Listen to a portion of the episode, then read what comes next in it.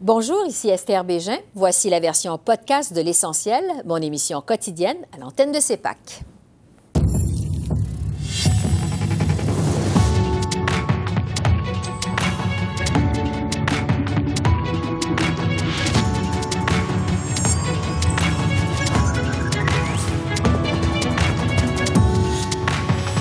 Ce soir, Programme national d'assurance médicaments. Québec lance un pavé dans la mare. Notre panel de journalistes réagit. Projet de loi sur les contenus préjudiciables en ligne. Pas de vérification obligatoire de l'âge pour les sites porno. Entrevue avec la sénatrice Julie Miville de Chêne.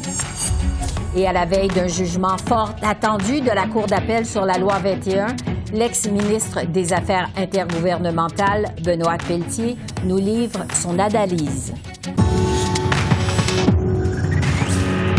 Bonsoir, Mesdames, Messieurs. Le ministre de la Santé du Québec lance un avertissement au gouvernement Trudeau. Pas question de laisser le fédéral créer un nouveau régime d'assurance médicaments qui s'appliquerait dans la province.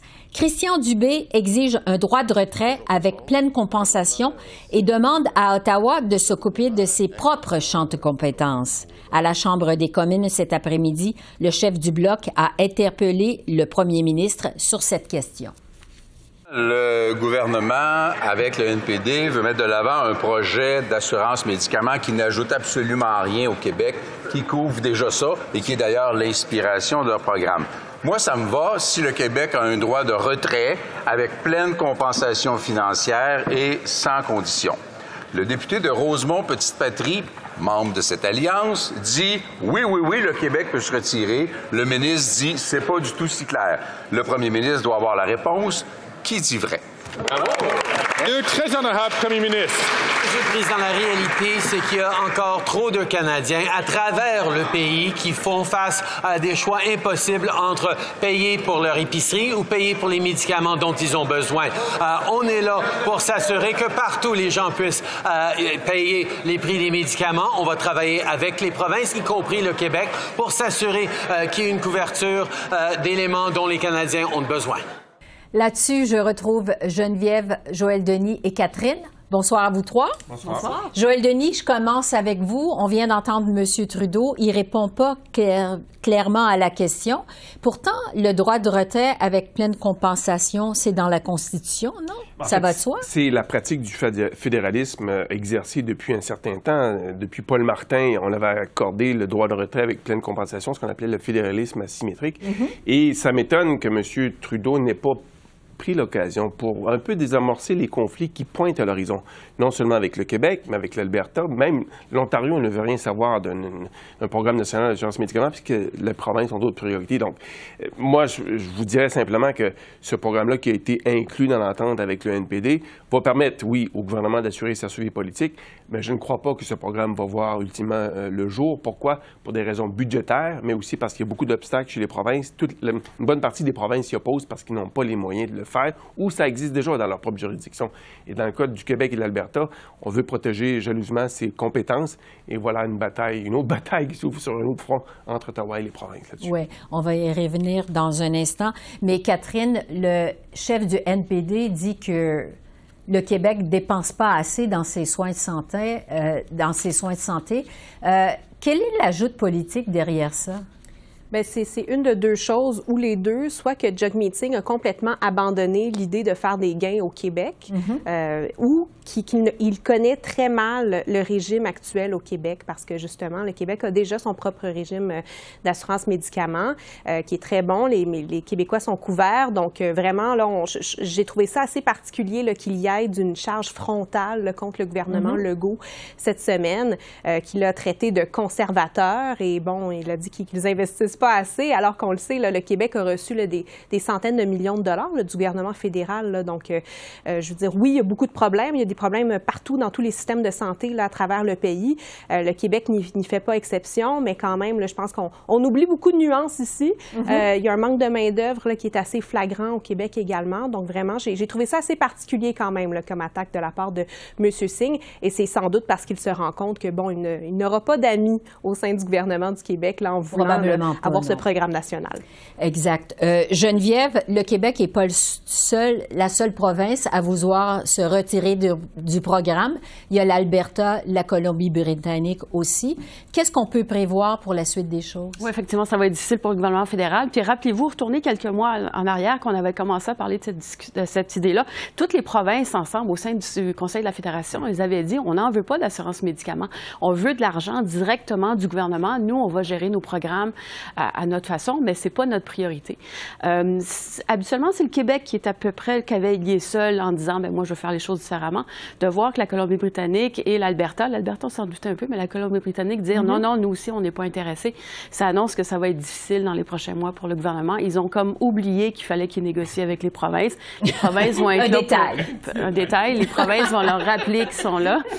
Euh, ce qui risque de se passer, par contre, c'est que rappelez-vous tous les autres dossiers comme les garderies à 10 l'immigration, le gouvernement a négocié à la pièce avec chacune des provinces. C'est peut-être ça qui va arriver finalement, c'est qu'ils vont négocier à la pièce, avoir des accommodements, euh, puis voir comment est-ce qu'on peut s'entendre. Mais ça, ça va prendre du temps. Ça va mhm. peut-être prendre plus de temps que l'échéance de 2025. Parlons d'Arrive-Can. Joël Denis, vous nous appreniez cette semaine que le ministre Duclos n'a jamais été briefé au moment de son assermentation sur tous les problèmes d'Arrive-Can d'Arif Khan. Comment le gouvernement explique ça? Euh, en fait, euh, M. Duclos a été un peu lui-même surpris de voir mhm. que j'écrivais ce texte-là. J'ai posé la question en coulisses, est-ce qu'il était fâché contre moi? On me dit non, mais il était quand même en beau fusil parce que euh, il y avait d'autres éléments qui étaient jugés questions cruciales à surveiller au cours des prochains mois dans le cahier de brefage qui était remis au ministre. Et cette question d'Arif Khan n'arrivait nulle part sur le radar. Et ça, c'est étonnant. Pourquoi? Parce que la vérificatrice générale avait entrepris une enquête. On parlait de ce dossier depuis un certain temps dans plusieurs comités. Le Globe and Mail avait fouillé cette affaire avec beaucoup d'acuité et beaucoup de, mhm. perspicacité. Donc, c'est quand même étonnant de voir que la fonction publique n'a pas cru bon d'informer le ministre, surveiller ce dossier-là. Comment se l'explique-t-on? Euh, ça, c'est la question 1000 pièces à laquelle je n'ai pas encore une réponse. Mhm. Et j'attends d'ailleurs une réponse à cet égard. À suivre. Oui, oui, à suivre. Donc, de la part du ministère, pourquoi on n'a pas jugé bon d'informer le ministre? On me dit qu'on me promettait une réponse, mais depuis quelque temps, quand je pose des questions au ministère des Travaux publics ou en fait services publics et approvisionnement, ça prend du temps à avoir des réponses et même parfois on oublie de m'envoyer les réponses. Donc, je euh, je compte pas là-dessus pour avoir un éclairage euh, inédit à cet égard-là, mais il y a un problème justement de communication entre la fonction publique et les maîtres politiques et ça, s'apparaît véritablement dans ce mhm. dossier. Euh, Catherine, on apprenait aussi cette semaine qu'un des consultants qui a reçu de l'argent des fonds publics euh, pour mettre en application l'application euh, a les deux pieds dans un paradis fiscal. Dans des... Évidemment, c'est pas illégal, mais quand même, ça regarde mal. Ça regarde très mal, euh, vraiment. Là, ça, n'arrête plus, là, vraiment, toutes les révélations autour d'Arrive Khan. Là, on a cette compagnie euh, et, on se rend compte que c'est pas juste GC Strategies hein, qui était problématique là, dans ce cas-là. On parle de cette euh, firme de consultants mm-hmm. d'Alliant. Donc, c'est quasiment comme bon, les, poupées russes, hein, on, a, euh, on a GC Strategies qui a donné euh, des contrats à d'autres sous-traitants et d'autres sous-traitants. Bref, alors ça, ça n'arrête plus finalement tous ces mhm. millions et ça explique pourquoi finalement la, facture a gonflé autant. Mais vraiment, je pense que c'est la preuve qu'il y a réellement un problème au sein de la fonction publique. Euh, visiblement, la fonction publique n'arrive pas à faire les, les choses. Elle doit tout déléguer là, à des consultants externes et à des firmes. Mais en plus, dans ce cas-là, ce qui est particulier, c'est que, bon, c'est euh, le, fondateur, finalement, de cette firme-là s'identifie comme autochtone. Donc, il a peut-être eu un peu plus de facilité, finalement, à avoir ces, mm-hmm. euh, ces contrats-là. Et d'ailleurs, je trouve ça assez particulier que 99% de tous ces contrats proviennent du gouvernement fédéral. Donc, visiblement, il a décidé qu'il y avait beaucoup d'argent à faire euh, dans, dans oui, ce effectivement. Geneviève, ça va aller où? Toute cette histoire parce que c'est pas fini, comme le dit Catherine. C'est pas fini, non. Euh, L'an passé, il y avait 17 milliards de dollars de contrats offerts aux consultants externes. Euh, ça a dû augmenter encore cette année. Alors, si vous grattez les dossiers dans 17 milliards de dollars, vous allez trouver d'autres choses. Alors, est-ce que des gens vont vouloir creuser puis amener à l'avant-scène encore d'autres dossiers problématiques, d'autres compagnies qui ont des pratiques douteuses? Ça peut arriver. Ça va embêter le gouvernement. Maintenant, s'il n'y a pas de nouveau scandale, est-ce que les électeurs vont encore y penser? Peut-être pas au jour le jour mais ça va peut-être peut juste cristalliser l'impression qui se dégage que le gouvernement Trudeau, c'est pas un bon gestionnaire des fonds publics. Et quand on va réfléchir à la prochaine élection pour qui on va voter, on va se rappeler de ces cas-là. Puis on va se dire c'est la faute du gouvernement. Ce qui est peut-être pas de sa faute, parce que je pense pas que c'est les élus qui ont, mal fait dans ce mm-hmm. dossier-là. C'est les fonctionnaires qui ont mal géré ces programmes-là. Mais le dernier responsable, c'est le gouvernement. Puis on va se dire, ben peut-être que c'est le temps de changer de gouvernement. Euh, la loi sur les préjudices en ligne, maintenant, ça a finalement été déposé lundi. Ça faisait plusieurs années qu'on attendait ça. Euh, Joël Denis, est-ce que c'est un bon coup du gouvernement après toute cette attente, ben, C'est un premier coup, je pense, qui va être raffiné au fil des, je pense, de l'étude, parce qu'il y a déjà des experts qui sonnent des sonnettes d'alarme en disant que ça va trop loin, ça risque de nuire à la liberté d'expression. Je pense que c'est un premier coup, une première tentative, et avec les amendements, on peut dire que ce projet de loi est déjà perfectible. On verra qu'est-ce que ça va donner à la suite des, de l'étude en comité. Mais encore là, il reste quoi, 18 mois avant la fin de ce Parlement, et j'en enlèverai 6 parce que la session parlementaire va prendre fin en mhm. juin 2025. Donc, il reste à peine 13, 14 mois. Ça laisse peu de temps pour que ce projet de loi voit le jour et soit sanctionné et obtienne la section royale. Donc, je pense que, encore une fois, il faudra attendre après les prochaines élections pour que ce projet de loi, ou en tout cas, des mesures pour lutter contre la, haine en, ligne, voient le jour euh, au Parlement. Catherine, euh, sur la réaction des conservateurs, ils disent pas clairement qu'ils sont contre. Euh, qu'est-ce que vous décodez de la réaction des conservateurs? Je pense qu'on s'est rendu compte dans l'entourage de Pierre Poilièvre que le chef est peut-être allé un peu trop fort la, semaine dernière. Hein. Il avait dit, euh, sans, même avoir vu le projet de loi, que c'était une attaque contre la liberté d'expression. bon, là, il hier, il a émis une déclaration. Il ne dit pas tout à fait la même chose. Il dit qu'il est d'accord avec le principe général du projet de loi, le fait de protéger les enfants euh, contre euh, bon, toutes ces choses en ligne, mm-hmm. mais en même temps, il est, euh, il est concerné par le fait qu'il y a plus de bureaucratie, qu'il y a cette commission le concret, etc. et aussi tout le contenu haineux, hein, on vient augmenter les peines. Donc voilà, mm-hmm. il n'est pas d'accord, mais il n'est pas pour non plus. Geneviève, il nous reste 30 secondes. Il va y avoir des débats, évidemment, à la Chambre des communes. On peut s'attendre à quoi? Je m'attends pas à une collaboration. Je m'attends à ce que les conservateurs vont essayer de tirer leur épingle du jeu de ces débats-là. Mais en même temps, les libéraux viennent les coincer parce que ce que les libéraux vont dire, c'est ben, si vous n'êtes pas d'accord avec ce projet de loi, vous êtes contre les enfants. On est allé dans une autre talle. On avait avant, c'est très délicat. Avant, on faisait juste sur la liberté d'expression, sur un problème d'adultes, puis on va régler ça entre adultes. On vient de rajouter la dimension qu'est-ce qu'on fait pour protéger les enfants? les conservateurs n'ont pas vraiment de solution. Ils sont un peu coincés. Ça va être intéressant de voir quel argument ils vont mettre de l'avant. Sans doute, justement, la question de la bureaucratie. C'est quoi ce nouvel ombudsman, les peines qui sont trop sévères, mais ils ne pourront pas ignorer qu'on veut protéger les enfants. Puis ça, ça va être délicat pour eux. Merci à vous trois. C'est tout le temps qu'on a. Merci beaucoup. Bonne soirée. Au revoir. Et pour poursuivre avec ce projet de loi sur les méfaits en ligne, la sénatrice Julie Miville de Chêne se bat depuis trois ans pour que le gouvernement Trudeau oblige les sites de pornographie à vérifier l'âge des utilisateurs. Or, cette demande est restée lettre morte. J'ai recueilli sa réaction mardi. Bonjour, Madame la sénatrice. Bonjour. Vous demandez un mécanisme pour que les sites porno s'assurent de l'âge des utilisateurs. Le gouvernement dit que ce serait pas prudent. Est-ce que ce que vous demandez, c'est prudent? Ben, tout à fait. Écoutez, euh, c'est une crise de santé publique euh, vraiment très grande.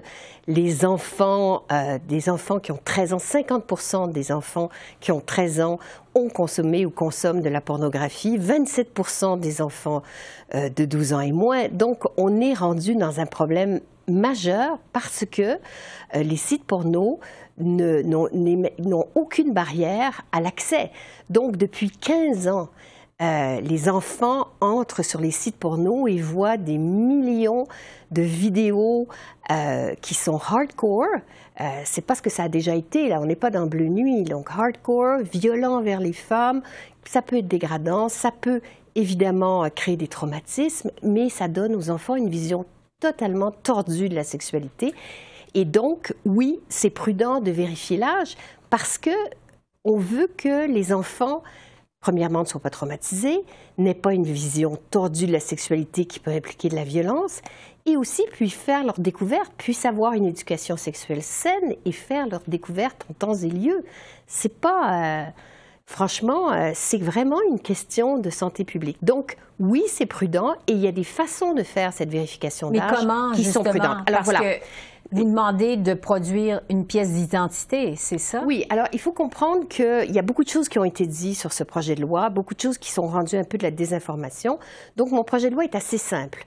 Il dit qu'il euh, doit y avoir une vérification d'âge, mais il y a euh, d'importantes mesures de précaution qui sont précisées dans le projet de loi, c'est-à-dire qu'il faut que la vie privée soit respectée, il faut qu'il y ait effacement de données le plus rapidement possible et il faut que les meilleures pratiques soient suivies.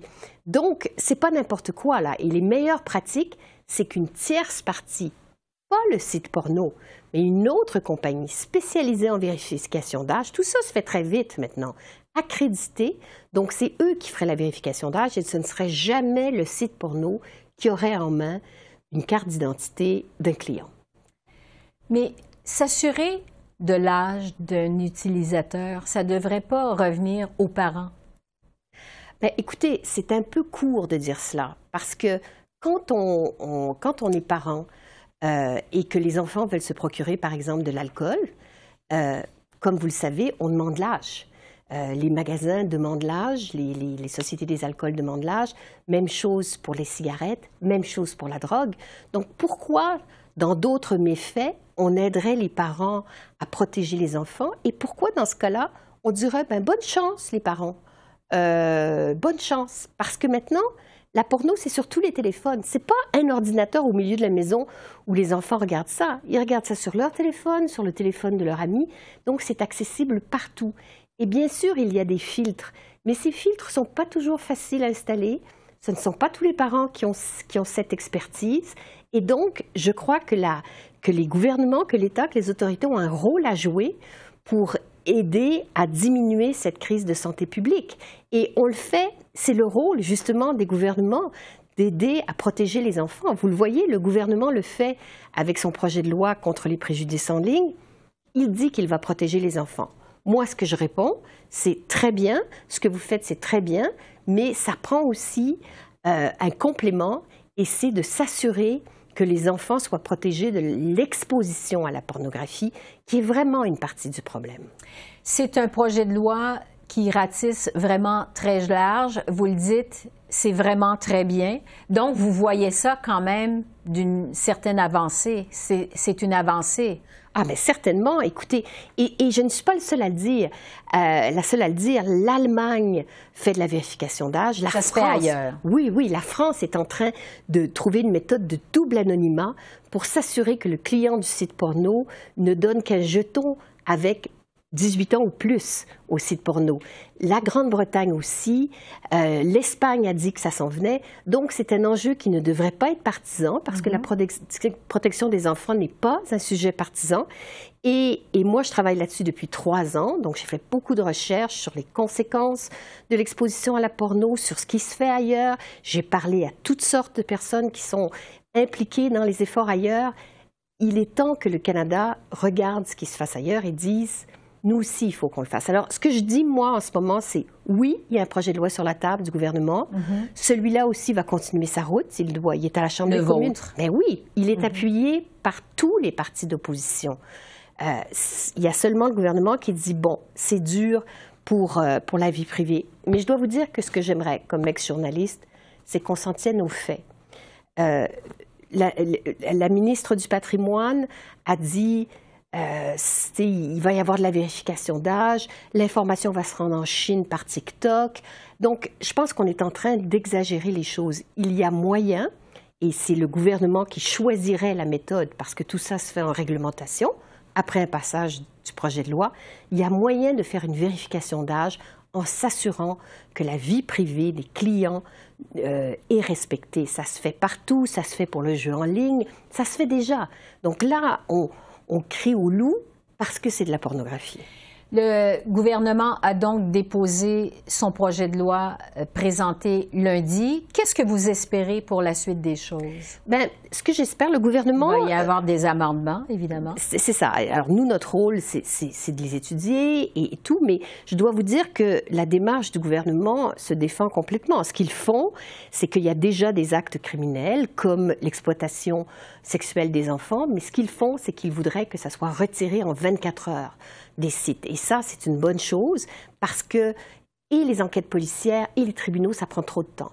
Donc, je suis assez d'accord avec une grande partie du projet. Mais ce que, mhm. à ce stade-ci, je plaide pour qu'on ajoute un volet pour protéger les enfants de l'exposition à la pornographie. Et à ce moment-là, on travaillerait sur deux angles différents pour vraiment protéger davantage les enfants. Parce qu'il ne faut pas sous-estimer ce que ça fait à l'esprit d'un enfant regarder de la pornographie. Il croit que c'est la réalité, pas de la performance. Alors, ce que ça peut faire, selon le Centre canadien euh, de la protection des enfants, c'est que ces enfants-là, ça normalise à leurs yeux la pornographie. C'est tordu complètement. Oui, et c'est surtout que eux deviennent plus susceptibles d'être des victimes de hameçonneurs parce qu'ils considèrent que la pornographie, c'est ce qu'ils voient, ils pensent que c'est la réalité et pas de la performance. Donc tout ça euh, euh, enlève leur euh, l'instinct de se protéger. Et, je dois vous dire que moi, ça fait donc, je suis une mère, je suis une féministe, je crois à l'égalité des sexes, et, et effectivement, la porno, c'est pour les adultes, mais pas pour les enfants. Et le risque, c'est justement que dans l'intimité, euh, des valeurs comme l'égalité entre les femmes et les hommes, le fait que le plaisir soit partagé, le fait de chercher un peu le malaise, tout ce qui arrive avec les relations mhm. sexuelles, que tout ça disparaisse euh, au profit d'une espèce de performance mécanique qui est irréalisable. Les, garçons aussi ont la difficulté, ils ne sont pas capables d'atteindre ça. Ça crée des problèmes à toute une génération. Merci beaucoup, Madame la, la sénatrice. Merci beaucoup. Merci de m'avoir invitée. La Cour d'appel du Québec va rendre sa décision demain quant à la constitutionnalité de la loi 21 sur la laïcité de l'État. Le gouvernement Legault en a appelé du jugement de la Cour supérieure qui a maintenu la validité de la loi, mais tout en y soustrayant les écoles anglophones. J'en ai discuté avec le constitutionnaliste Benoît Pelletier. Bonsoir, professeur Pelletier. Bonsoir. Pour plusieurs observateurs, les chances sont grandes que la Cour d'appel du Québec maintienne le jugement de la Cour supérieure de 2021. Euh, qu'est-ce que le Québec a à gagner si ça se rend jusqu'en Cour suprême?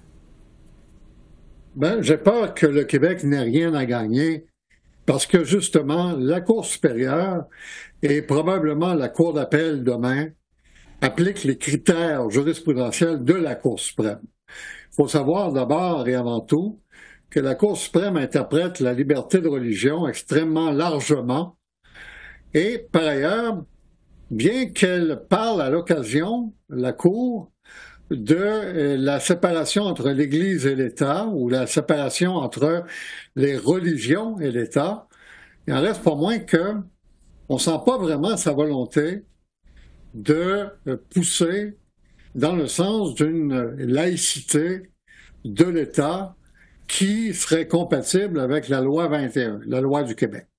En d'autres mots, la Cour suprême du Canada, jusqu'à présent, a rendu des jugements, rendu des arrêts qui euh, sont plutôt dans un sens contraire à la validité de la loi 21. Et ce sont ces critères-là qu'applique la Cour supérieure et qu'appliquera vraisemblablement la Cour d'appel mhm. du Québec. Le gouvernement Legault dit que l'exemption des écoles anglophones à la loi 21, ça crée deux classes de citoyens. Euh, quelle est votre lecture de cet argument-là? Je suis d'accord avec cet argument-là. Je crois effectivement que ça crée deux classes de citoyens. Mais il faut savoir de quoi euh, cela retourne, de quoi elle retourne avec tout, avec tout cela. Il euh, faut savoir que la disposition de dérogation, qu'on appelle également la clause non-obstant, euh, ne s'applique pas à un article qui est l'article 23 de la Charte canadienne des droits et libertés, qui reconnaît le droit à l'instruction dans la langue officielle de la minorité dans chaque province. En d'autres mots, l'article 23 n'est pas assujetti à l'application de la clause non-obstant.